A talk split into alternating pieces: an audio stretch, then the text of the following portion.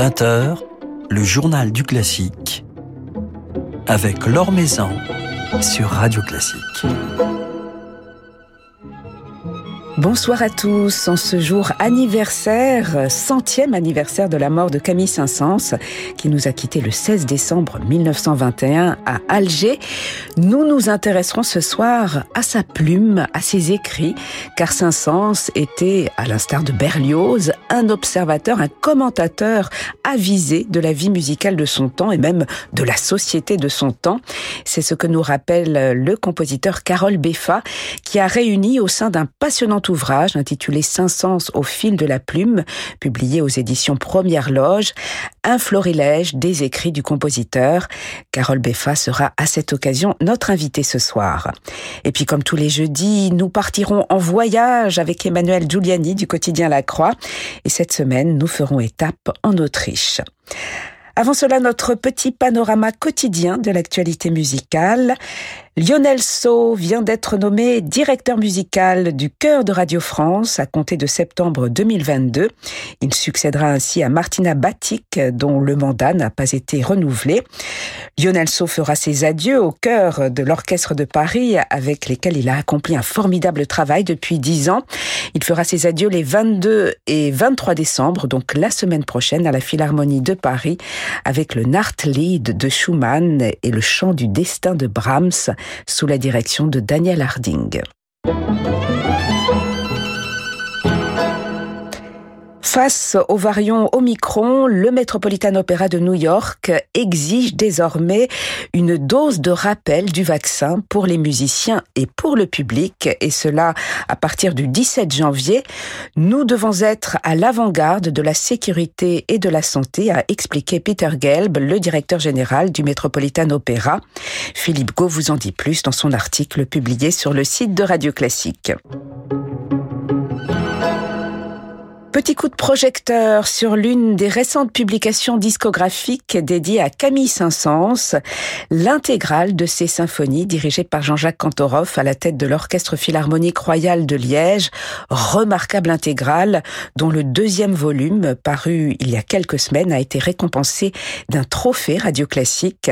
Jean-Jacques Cantoroff, à qui l'on doit également le cycle des concertos de Saint-Saëns au disque avec son fils Alexandre Cantoroff, et dont on connaît et a apprécie les affinités avec ce répertoire, Jean-Jacques Cantoroff donc nous offre ici sa lecture aussi ardente que colorée de la célébrissime troisième symphonie, mais aussi de la beaucoup plus rare symphonie de jeunesse dite Urbs Roma, ville de Rome.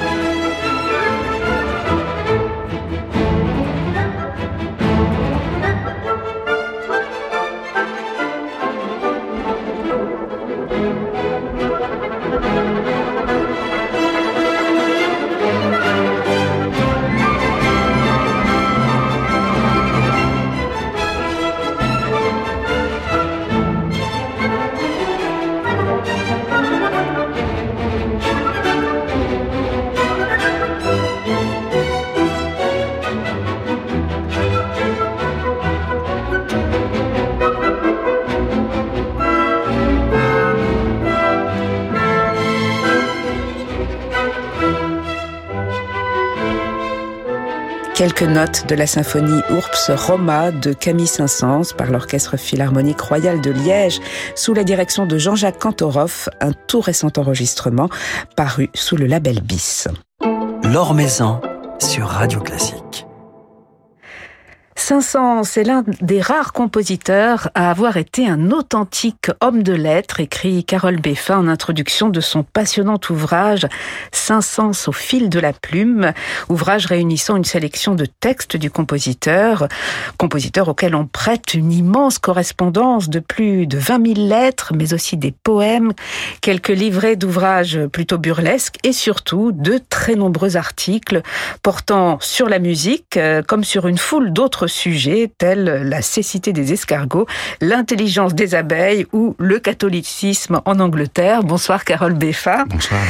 Alors Saint-Saëns était visiblement un homme extrêmement curieux qui témoignait d'une très grande variété de sources d'intérêt, puisqu'on va parler de, musique, mais vous citez justement ces, articles sur la cécité des escargots et d'autres sujets euh, très variés. Oui, alors il correspondait aussi par exemple avec l'astronome Camille Flammarion, il a assisté régulièrement aux séances de l'Académie des sciences, donc il se tenait informé de toutes les dernières avancées en sciences et puis il a écrit effectivement sur euh, Racine, sur Shakespeare, sur la prononciation du latin d'église, sur le droit de grève en Grande-Bretagne et puis sur tous ces sujets étonnants euh, qui ont trait à la botanique. Euh, c'était quelqu'un qui détestait la corrida, il le faisait savoir, il s'est intéressé à quantité de sujets. Il avait besoin de s'exprimer sur non seulement la musique, on va l'évoquer, mais sur la, la société de, de son temps. Et comme il le faisait volontiers et avec un, une très belle plume, on le sollicitait de plus en plus. Donc euh, on lui demande pour qui euh, il va voter pour telle élection. On ah oui. le sollicite à la fin pour des sujets assez curieux et lui-même se permet par exemple de d'expliquer pendant la Première Guerre mondiale que en période de disette, on peut se permettre de manger certaines racines et il précise les fruits ah dont on peut manger les racines, donc des sujets extrêmement variés. Il faut dire que c'était un, personnage très public, euh, très très populaire à l'époque. qui a donc beaucoup écrit. Ces articles, ils ont été euh, publiés dans, dans les journaux de, de l'époque, dans des revues particulières? Alors oui, il y avait les journaux dans lesquels il écrivait très régulièrement, d'autres pour lesquels ses contributions étaient plus rares, plus espacées. Lui-même se faisait une certaine idée de ces articles puisqu'il en a regroupé un certain nombre dans des recueils. Euh, il y a comme ça eu huit recueils, alors pas simplement avec des articles, également avec des poèmes, également avec d'autres types euh, de centres d'intérêt qui touchent à la spiritualité, à la religion. Mais donc, euh, il a tenu à avoir une œuvre d'écrivain de son vivant. En revanche, euh, même s'il a été deux fois sollicité par euh, des membres de l'Académie française pour se présenter dans leur compagnie, euh, il a finalement renoncé à le faire.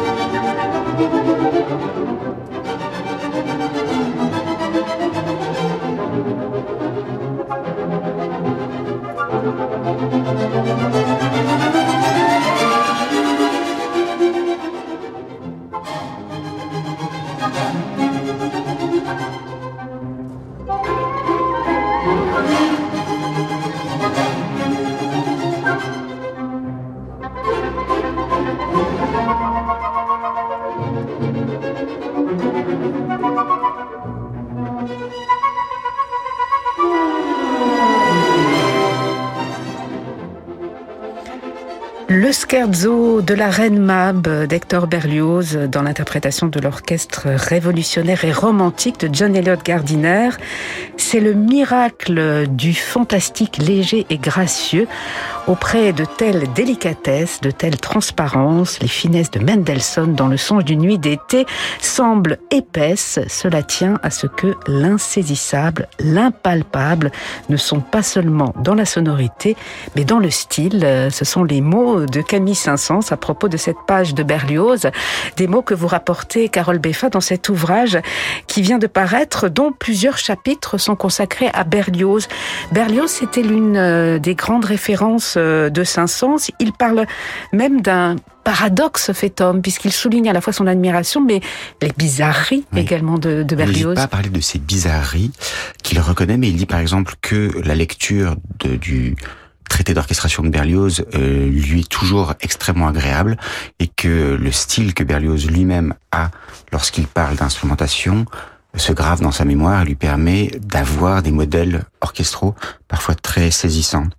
Et puis Berlioz, je pense que c'est une façon d'illustrer euh, ce que Yves Gérard disait plaisamment de Saint-Saëns, 35 ans dans l'avant-garde, 35 ans dans l'arrière-garde, parce que Saint-Saëns le défend à un moment où Berlioz est attaqué, et ce n'est que plus tard qu'il va se détourner de ce qui fait la modernité de son temps.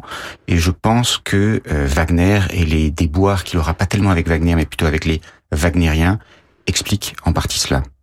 Oui, puisqu'à travers ses, écrits, il nous décrit à la fois ses affinités, ses références, ses, points de vue sur la musique de son temps. Alors parmi ses références, on évoquait Berlioz, euh, il y a également Rameau, la, musique ancienne, et puis il y a Liszt. Et, justement, lorsqu'il parle de Liszt, il parle de l'audace, de la liberté de Liszt par rapport à, l'écriture orchestrale. Donc c'est véritablement ici euh, le Saint-Saëns euh, avant-gardiste qui s'inspire des audaces listiennes pour ensuite écrire euh, des poèmes symphoniques, Carole Beffa. Tout à fait. Euh, il est un des tout premiers à avoir défendu euh, Liszt. Il a dirigé ses poèmes symphoniques et lui-même s'en inspire dans Le Roi d'Omphale, dans Phaéton et évidemment dans la danse macabre. Il est assez précis lorsqu'il s'intéresse un peu à des questions de sémantique musicale, c'est-à-dire dans quelle mesure on peut considérer que la musique euh, dit quelque chose et qu'est-ce qu'elle dit, ce qui est évidemment une question cruciale en son temps, question à laquelle Liszt répond en écrivant tous ses poèmes symphoniques qui ont pas simplement un titre mais également un programme et ça c'est une chose que Saint-Saëns va faire sienne lui aussi. Alors, euh, il témoigne de son admiration pour des compositeurs comme Liszt ou comme Chopin. Également, il est plus mesuré par rapport au bel canto, par rapport à, l'opéra euh, et à toutes ces mélodies qui étaient en vogue euh, à l'époque. Oui, il les trouve un peu faciles et ça tient au fait qu'il se fait une très haute idée de l'art. Ça tranche un peu avec l'idée que l'on peut avoir, que j'espère avoir exprimé, d'un Saint-Saëns potache, amateur de canular, qui sait rire, qui a souvent une plume pas simplement acérée, mais aussi humoristique. Mais de fait, Saint-Saëns n'a que mépris, par exemple, pour le vérisme naissant. Il se résout in extremis à admirer Puccini, et puis il y a des compositeurs qu'il n'aime tout simplement pas beaucoup, n'aiment pas le gigantisme de Bruckner ou de Mahler. Il y en a d'autres euh, dans lesquels il aurait pu se reconnaître. Par exemple, Tchaïkovski et Brahms sont comme lui des classiques égarés dans le romantisme, mais il les regarde avec une certaine circonspection. Et puis Saint-Saëns, euh, il évoque également l'opérette incarnée par Offenbach. Et ces écrits euh, qui concernent Offenbach que vous avez réunis, Carole Beffa, sont assez pertinents puisque on s'aperçoit que Saint-Saëns, il parvient à, réviser quelque peu son jugement. Alors il écrit tout d'abord, l'opérette a pris à tâche de tout rapetisser, de tout avilir et elle y a réussi.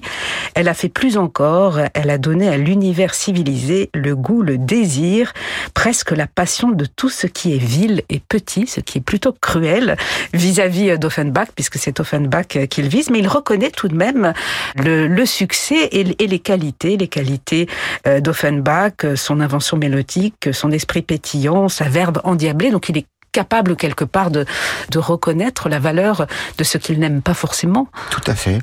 Et même d'une certaine façon peut-être de se remettre en question parce que il s'était aventuré dans un premier article à peu près à la mort d'Offenbach, a prophétisé euh, le fait qu'on n'écouterait plus Offenbach dans quelques années et il se rend compte qu'il a eu tort et il a effectivement l'élégance de le reconnaître dans un deuxième article un peu plus tardif.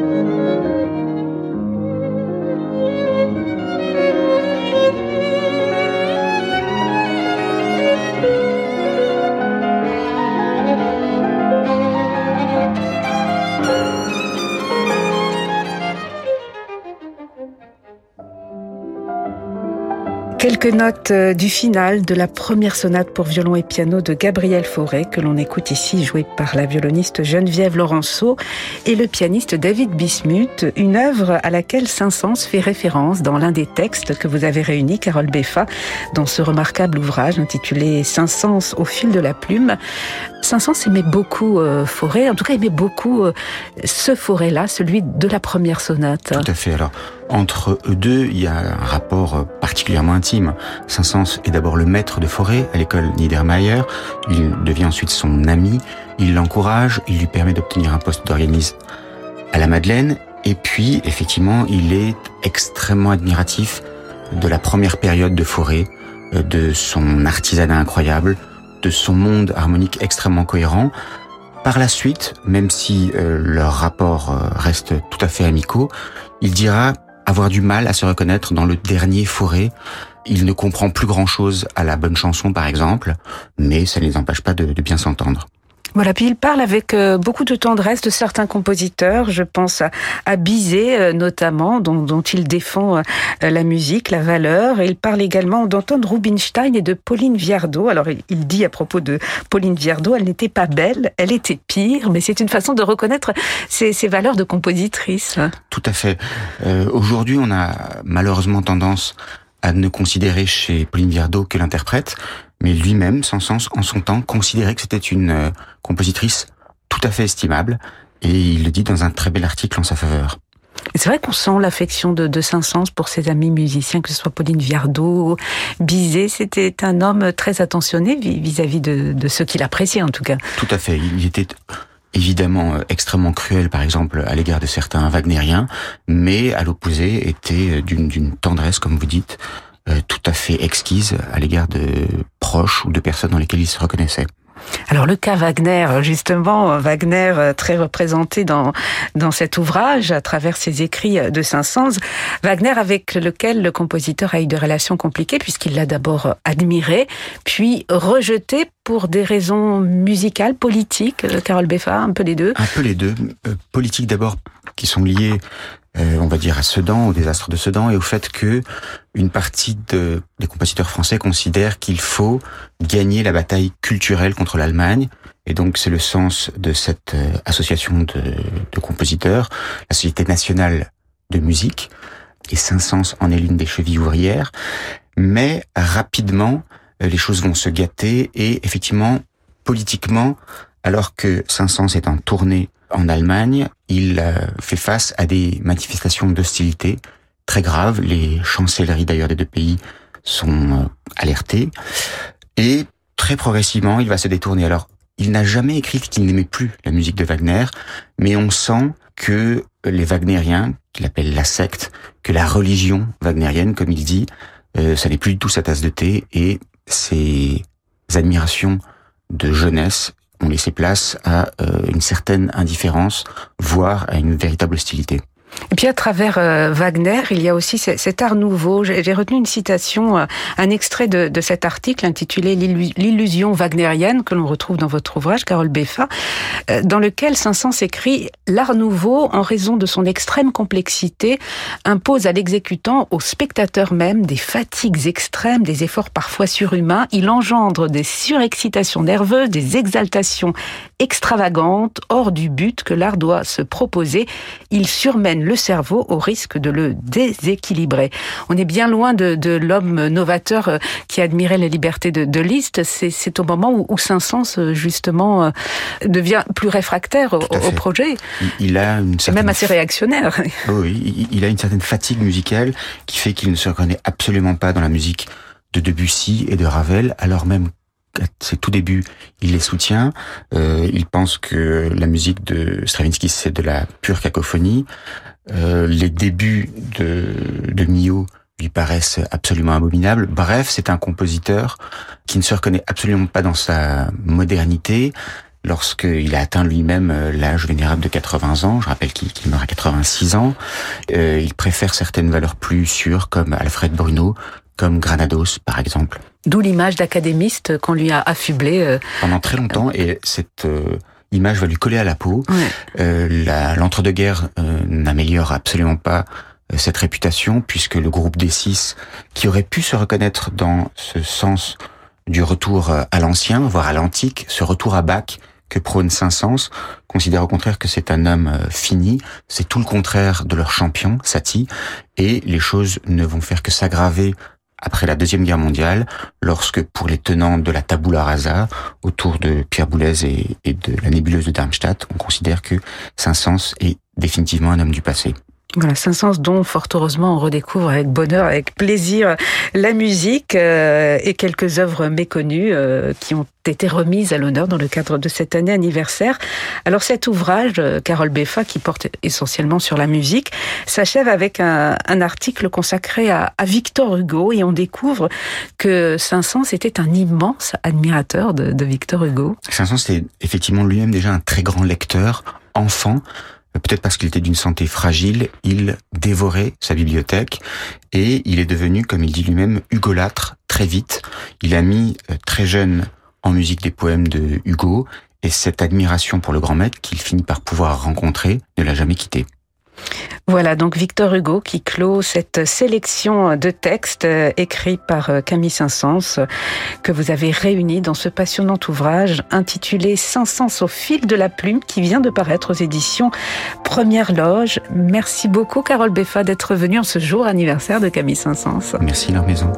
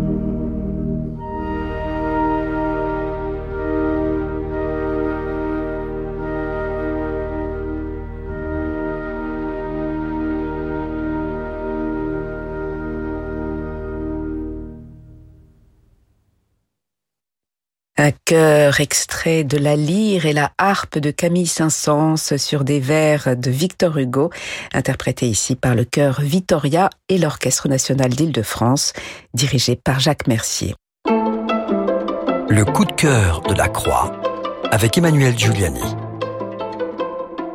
Bonsoir Emmanuel. Bonsoir Laure. Alors c'est à Vienne que vous nous emmenez cette semaine sur les traces de Philippe Jordan. Oui, et ce n'est pas la première fois et c'est sans doute pas la dernière fois non, vous, que nous vous partons, j'espère, que nous partons ensemble pour Vienne et plus particulièrement en direction de son opéra, l'un des plus fameux théâtres lyriques au monde qui fut dirigé il y a bien bien longtemps par Gustave Mahler et dont le répertoire et les artistes qui s'y sont produits au cours de l'histoire et qui s'y produisent encore aujourd'hui donne vraiment le vertige aux mélomanes. L'Autriche, Vienne et son Staatsoper viennent de traverser une période particulièrement difficile puisque le confinement avait été à nouveau décrété il y a quelques semaines dans le pays et il ne prend fin qu'actuellement, euh, région par région, donc vraiment on est dans la pleine actualité du déconfinement, ce qui fait qu'à Vienne, la vie culturelle et musicale et la vie sociale tout court rouvrent leurs portes et permettront donc à deux représentations de fin d'année de rencontrer leur public. Et dans cette capitale de la musique, on sait combien c'est important. Alors parmi tous ces rendez-vous de fin d'année, deux ouvrages majeurs sont à l'affiche. D'une part le Don Giovanni de Mozart dans une mise en scène du bouillonnant Barikowski et d'autre part Parsifal de Richard Wagner dans une production créée il y a quelques mois, une production assez rude mais très intéressante signée du metteur en scène russe Kirill Serebrennikov en délicatesse d'ailleurs avec le pouvoir de son pays. Alors ces deux spectacles ont, me semble-t-il, un point commun, Emmanuel. Oui, un point commun d'importance puisque ces deux spectacles, en effet, sont dirigés par un seul et même chef d'orchestre que nous connaissons fort bien en France puisqu'il s'agit de Philippe Jordan. Philippe Jordan qui, qui est le nouveau directeur musical de l'Opéra de Vienne après donc avoir officié de si longues et si brillantes années à l'Opéra de Paris. Alors Mozart et Wagner font tous deux partie de ses compositeurs de prédilection, comme d'ailleurs le public français ou fréquentant l'Opéra de Paris avait pu s'en rendre compte au cours de son mandat dans la capitale. Et si dans Don Giovanni et dans Parsifal, les voix sont en majesté. Dans le premier, grâce aux airs et ensembles absolument sublimes que Mozart a écrit. Dans le second, dans Parsifal, euh, grâce à ces longs récits mystiques ou passionnés, notamment à l'acte 2 pour la passion donc de Parsifal. L'une et l'autre de ces partitions sont évidemment également une fête pour l'orchestre. Dès l'ouverture du Don Giovanni de Mozart ou dès le prélude de Parsifal de Wagner, on se rendra compte, on se rend compte que Philippe Jordan a sur son pupitre des pages inoubliables et qui ne font qu'ouvrir à euh, des heures et des heures de musique extraordinaire. Rendez-vous donc à Vienne, que l'on peut désormais rallier petite, petit intermède touristique grâce à un tout nouveau train de nuit qui est mis en service et qui permet donc de partir de Paris et d'arriver le matin venu à Vienne et la même chose en sens inverse. Donc le moment des fêtes à Vienne flamboie particulièrement et là avec ce parfum unique puisque la ville rouvre et donc euh, en musique pour Et on se quitte avec Philippe Jordan dans Wagner, là aussi une page d'orchestre sublime écrite par Wagner. On est dans Siegfried et ce sont les fameux murmures de la forêt.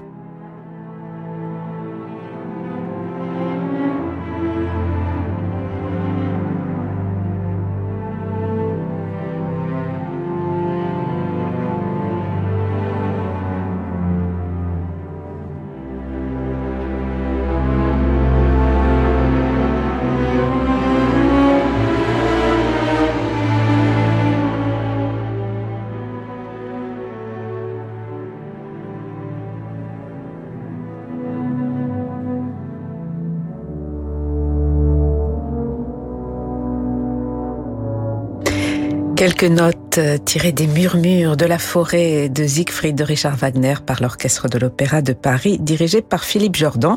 Philippe Jordan que nous avons suivi avec vous, Emmanuel, jusqu'à Vienne. Merci pour ce petit voyage. Merci Laure. Et on se dit à très bientôt, on se dit même à l'année prochaine.